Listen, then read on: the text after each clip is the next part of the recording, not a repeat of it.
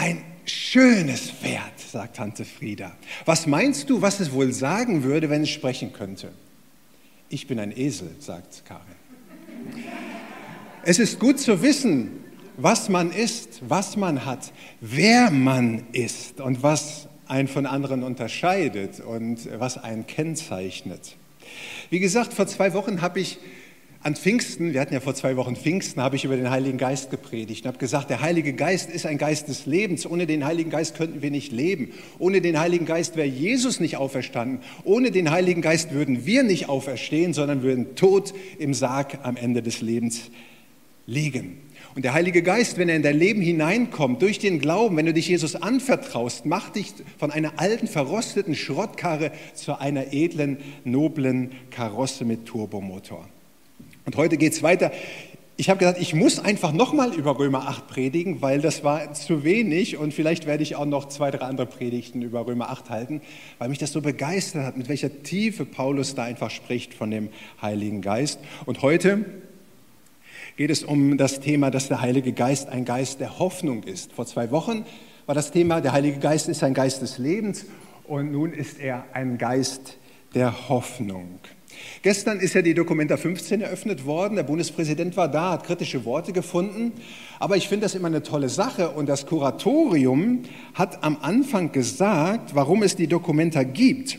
Und zwar, und höre und staune, im Idealfall stellen wir uns eine Dokumenta vor, die jeder und jedem, der sie erlebt, Hoffnung und Positivität vermittelt.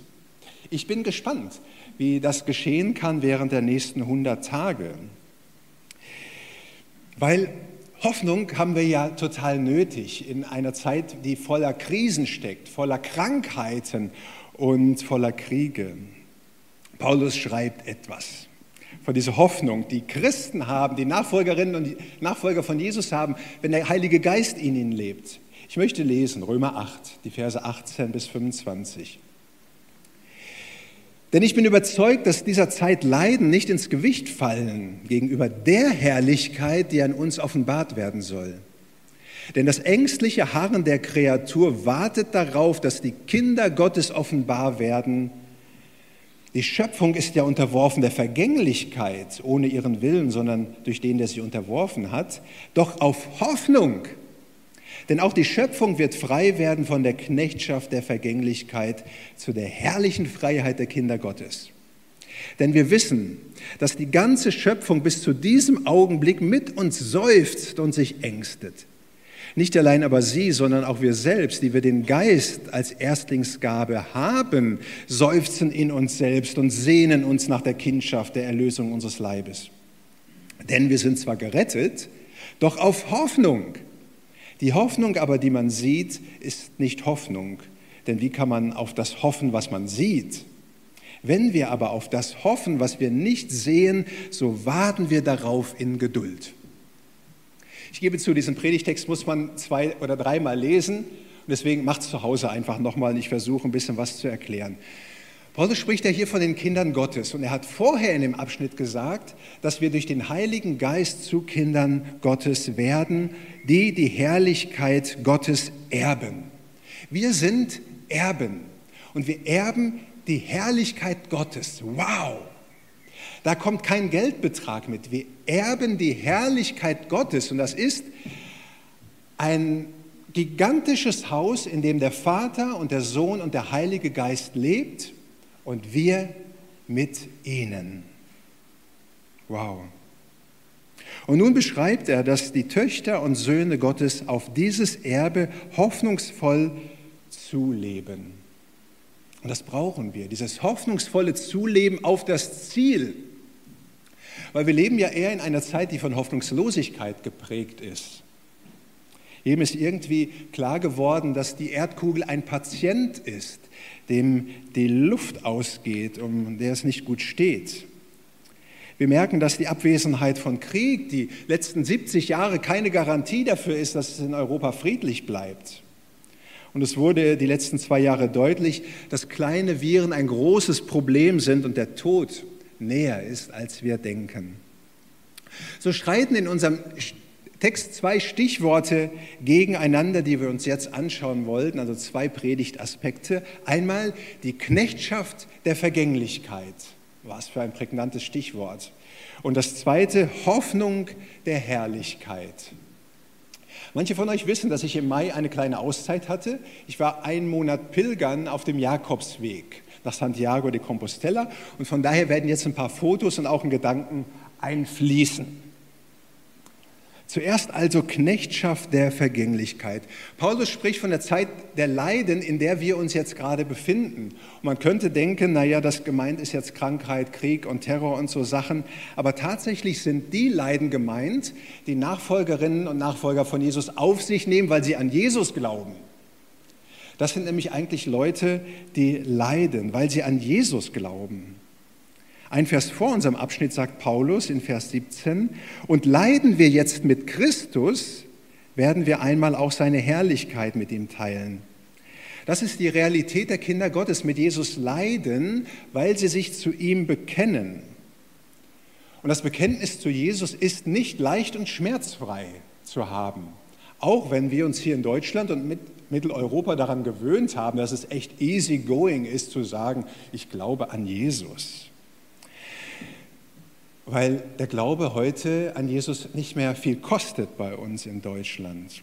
Der natürliche Reflex ist ja natürlich erstmal aus dem Weg zu gehen, den Schmerzen und dem Leiden um der Nachfolge Jesu willen.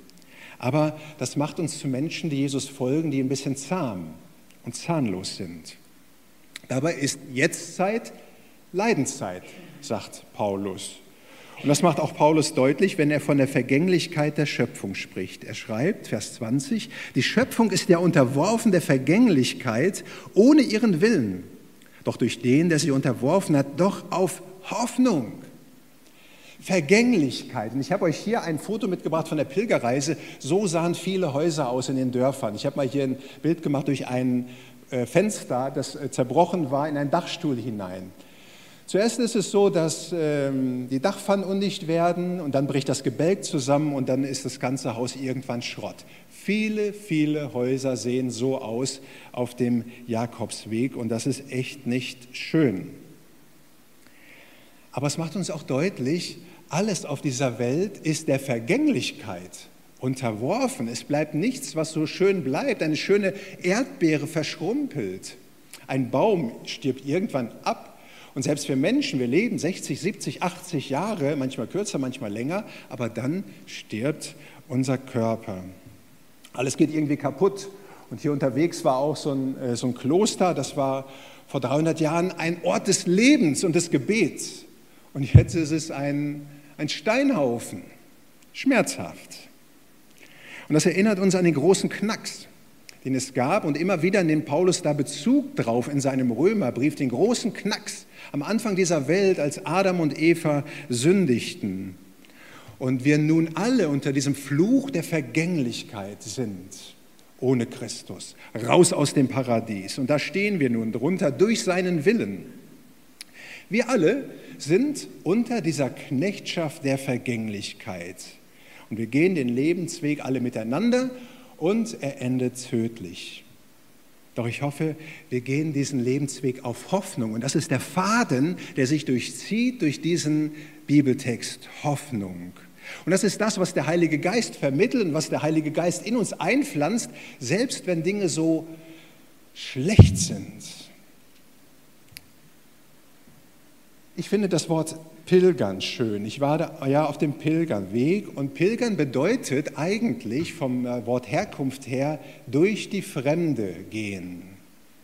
Und so war ich 30 Tage lang nicht zu Hause. Ich war in der Fremde. 30 Tage in Spanien. Ich kannte die Sprache nicht, ich kannte die Leute nicht. 630 Kilometer gelaufen, jeden Tag ungefähr 25 Kilometer war ich unterwegs. Das war schön, aber ich war auch fremd und dieser Weg hat auch immer etwas mit Schmerzen zu tun gehabt. Viele haben sich äh, Blasen gelaufen, viele mussten morgens einfach eine Ibu 600 einwerfen, damit sie überhaupt das durchhalten konnten, diese 25 Kilometer. Und ich selbst hatte eine Sehenscheidenentzündung mir zugezogen, die ich immer mal wieder kühlen musste am linken Fuß. Immer wenn es mal so Wasserbecken gab, habe ich dann meinen Fuß reingehalten.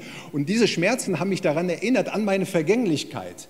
Irgendwann werde ich nicht nur meinen Fuß in so einem Becken halten, sondern wird mein Körper in der Kiste liegen. Das ist so.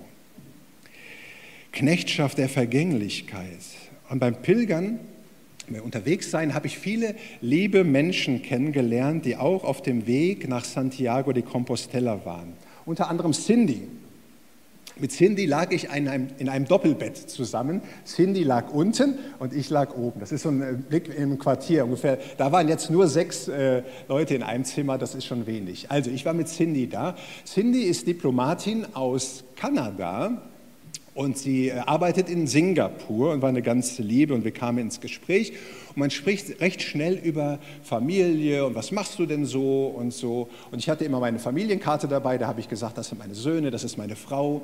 Und auch mein, äh, mein Freund hat gesagt, ja, ich habe auch drei Kinder und wir haben, wir haben schon sechs Enkelkinder. Und da merkte man, dass etwas in ihr still wurde und dass es ein Wunderpunkt war. Sie sagte, ich werde nie Enkelkinder bekommen. Ich habe zwar zwei Töchter, sie sind auch beide verheiratet, aber die Paare haben sich entschieden, keine Kinder zur Welt zu bringen, weil sie denken, dass die Welt keine Zukunft hat.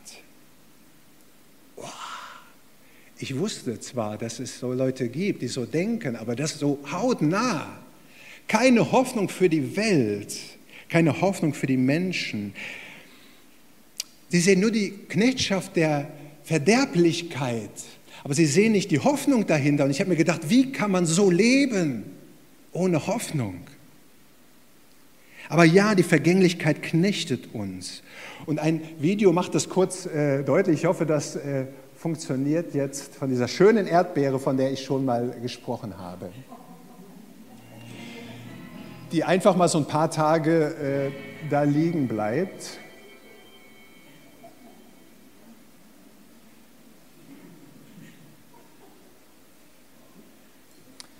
Das ist Vergänglichkeit. Und das ist das, was die Bibel auch nennt mit Verlorenheit. Ohne Jesus verloren sein. Und jeder von uns verschrumpelt so wie diese Erdbeere. Und letztlich verschrumpelt auch unser Planet so, weil er hat ein Verfallsdatum. Und auch gläubige Menschen, so wie wir, sind da mittendrin. Doch unsere Hoffnung ist doch nicht auf die Erhaltung dieses Planeten begründet, sondern darauf, dass Jesus eine neue Erde macht und einen neuen Himmel, wo er gegenwärtig ist. Das ist tatsächlich die große Hoffnung, wie Paulus es schreibt in Vers 21, dass die Schöpfung frei wird von der Knechtschaft der Vergänglichkeit. Und das geht nur, indem er nicht die Welt renoviert, sondern komplett neu macht. Und genau das, ihr Lieben, das ist die Hoffnung von Nachfolgerinnen und Nachfolgern von Jesus Christus. Aber jetzt ist es so, dass die ganze Schöpfung noch seufzt und sich ängstet. Und wir seufzen mit, auch unter der Hitze. Und die Bäume, die vertrocknen, wir seufzen mit. Und dafür, für dieses Wort von ängstet, ist ein Wort gebraucht, das für die Geburt benutzt wurde damals in Griechenland, wenn die Frauen ihre Wehen hat, also Geburtswehen. Es schmerzt, es drückt. Doch gleichzeitig ist dieser Zustand nur begrenzt und letztlich die Geburt eines was viel hoffnungsvolleren. Und deswegen der viel schönere Punkt für heute, Hoffnung der Herrlichkeit. Halleluja. Paulus stellt den Begriff Knechtschaft der Vergänglichkeit, dieses, diesem Begriff Hoffnung der Herrlichkeit entgegen. Und Hoffnung, wir haben es gelesen, ist ja nichts, was wir in der Hand haben. Wir sehen es noch nicht, wir haben es der, noch nicht in der Hand. Und doch haben wir sie schon vor unserem inneren Auge und in unserem Herzen. Und genau das tut der Heilige Geist. Als Symbol habe ich ein Foto mitgebracht von der Morgendämmerung. Wir sind morgens immer so um 7 Uhr auf den Jakobsweg gestartet und um 10 nach 7, meistens relativ pünktlich, war Sonnenaufgang und häufig haben wir dann den Morgenstern gesehen. Seht ihr ihn? Die bei meinem Vortrag dabei waren, die äh, können erahnen, wo dieser Morgenstern ist. Man sieht ihn als ganz kleinen Punkt und als Hilfe habe ich ihn mal eingezeichnet. Genau da in der Mitte ist er. Ja, das ist der Morgenstern, die Venus. Und die geht an bestimmten äh, Tagen oder Jahreszeiten immer vor der Sonne auf. Und die Sonne bestrahlt dann die Venus, aber die Sonne ist noch nicht zu sehen. Aber der Morgenstern sagt, aufgepasst, gleich kommt die Sonne und dann tatsächlich, die Sonne kommt hoch und der Morgenstern ist weg. Ein tolles Bild. Und die Bibel sagt, dass Jesus dieser helle Morgenstern ist, der gekommen ist, der die Auferstehung gelebt hat, der die Hoffnung gelebt hat. Und dann kommt eines Tages das Neue, die neue, die neue Welt, Jesus selber. Toll. Manchmal werden Menschen, die an Jesus Christus glauben, als Träumer oder Jenseitsverklärer bezeichnet. Und das klingt ja ein bisschen negativ. Und es stimmt ja, wir haben nichts in der Hand. Wir haben nur, wie Paulus schreibt, den Heiligen Geist als Erstlingsgabe. Der ist uns gegeben als Pfand, sagt er an anderer Stelle. So, dass das andere wirklich, ich gebe dir das und das andere kriegst du dann auch noch. Nämlich diese Herrlichkeit, diesen Glanz, dieses Sein bei Gott, das kriegst du auch noch. Und das ist gut. Und dieser Heilige Geist ist die Garantie, ja, dass es alles andere auch noch gibt. Ich glaube, wir sind die, die durch den Heiligen Geist schon in diese Zukunft sehen können, über den Horizont hinaus. Und deswegen habe ich dieses schöne Bild mal, das ist wie eine Heidelandschaft. Und man könnte jetzt sagen, oh, da vorne, wo die beiden gehen, die beiden Pilger, da ist der Weg zu Ende. Aber stimmt ja gar nicht. Der Weg geht weiter und danach war ein wunderschönes Kreuz, wo man Sorgen zum Beispiel abladen konnte, Cruz de Ferro.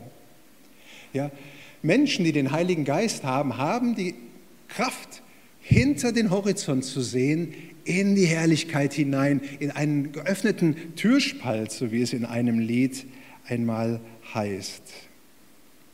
Und weil das so ist, darum machen wir uns jetzt auf den Weg und verändern Dinge in dieser Welt. Darum erzählen wir anderen Menschen von dieser Hoffnung, die wir haben. Darum gibt es das Parkplatzfest, darum gibt es Evangelisation und andere Dinge, damit andere rauskommen aus dieser Sicht, einfach aus dieser, nur in dieser Vergänglichkeit zu leben. Auf dem Jakobsweg kommt man ja immer ins, wieder ins Gespräch und die Frage war, warum geht ihr den Jakobsweg?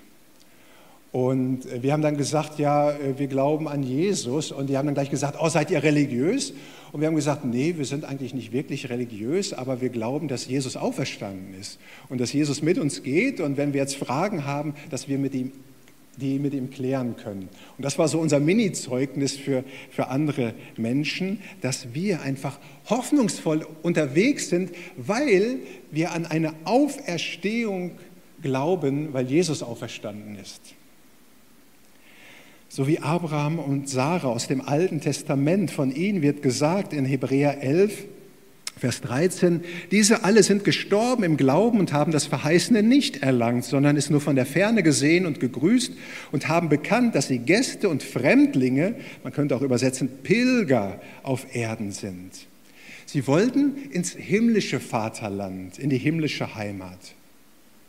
Und das bedeutet, so sind wir als Menschen, die an Jesus glauben und ihm vertrauen, als Pilger, als Reisende, als Fremdlinge in dieser Welt. Wir sind unterwegs. Und wir werden von dem bewegt, was da hinter dem Horizont ist, von dem Ziel. Und das bedeutet das Wort Hoffnung im Griechischen eigentlich. Vom Ziel her bewegt werden, auf das Ziel hin. Was ist dein Lebensziel? Es könnte ein langes Leben sein oder möglichst reich und erfolgreich zu werden, eine Familie zu gründen oder einfach nur bequem und komfortabel durchzukommen. Aber letztendlich ist das alles vergänglich.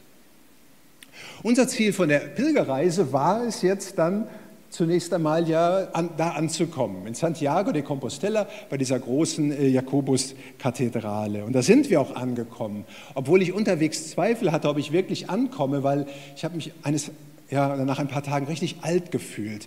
Wie gesagt, die Sehenscheidenentzündung, ich hatte zwei blaue, fette Fußnägel, äh, ich habe mir unterwegs eine fette Erkältung eingehandelt und ich habe gedacht, ich schaff's nicht. Ich habe gedacht, ich muss abbrechen, ich muss ins Krankenhaus und dann fliege ich nach Hause aber ich bin angekommen, Gott sei Dank. Aber mir wurde auch deutlich auf diesem Pilgerweg, das Ziel kann nicht die Kathedrale sein oder gucken, wo die angeblichen Gebeine vom Jakobus liegen und so, und da die Messe zu feiern mit anderen, sondern das Ziel ist, bei Jesus zu sein, zusammen sein mit ihm in der Herrlichkeit. Und das ist das, was mit jeder Faser im Römerbrief beim Paulus mitschwingt, dahin zu kommen in diese Herrlichkeit. Und ich habe gemerkt, auf dem Jakobsweg, diese Hoffnung teilen nicht viele. Und deswegen habe ich hier und da von dieser Hoffnung erzählt. Paulus schreibt, wir sind gerettet auf Hoffnung und wir sehnen uns nach der Erlösung unseres Leibes.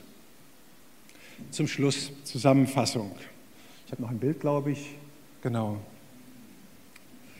Äh, das soll das verdeutlichen. Das Ziel unserer Reise ist letztendlich Jesus selber. Da waren wir übrigens auf dem Dach der Kathedrale, das war richtig cool, so 100 äh, Meter oder 50 Meter äh, über dem Platz.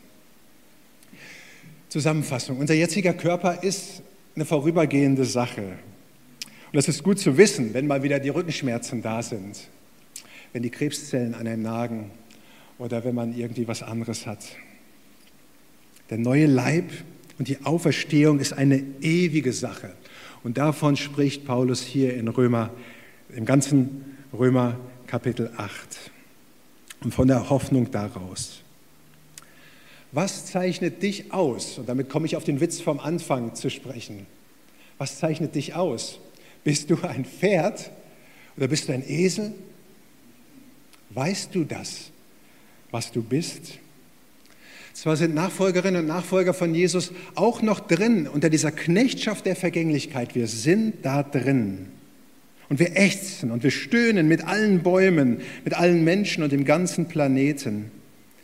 Aber der Heilige Geist ist ein Geist der Hoffnung und er gibt das in unser Herzen und in unsere Seelen hinein, was stärker ist und was diese Knechtschaft überwindet. Und das ist die Hoffnung der Herrlichkeit.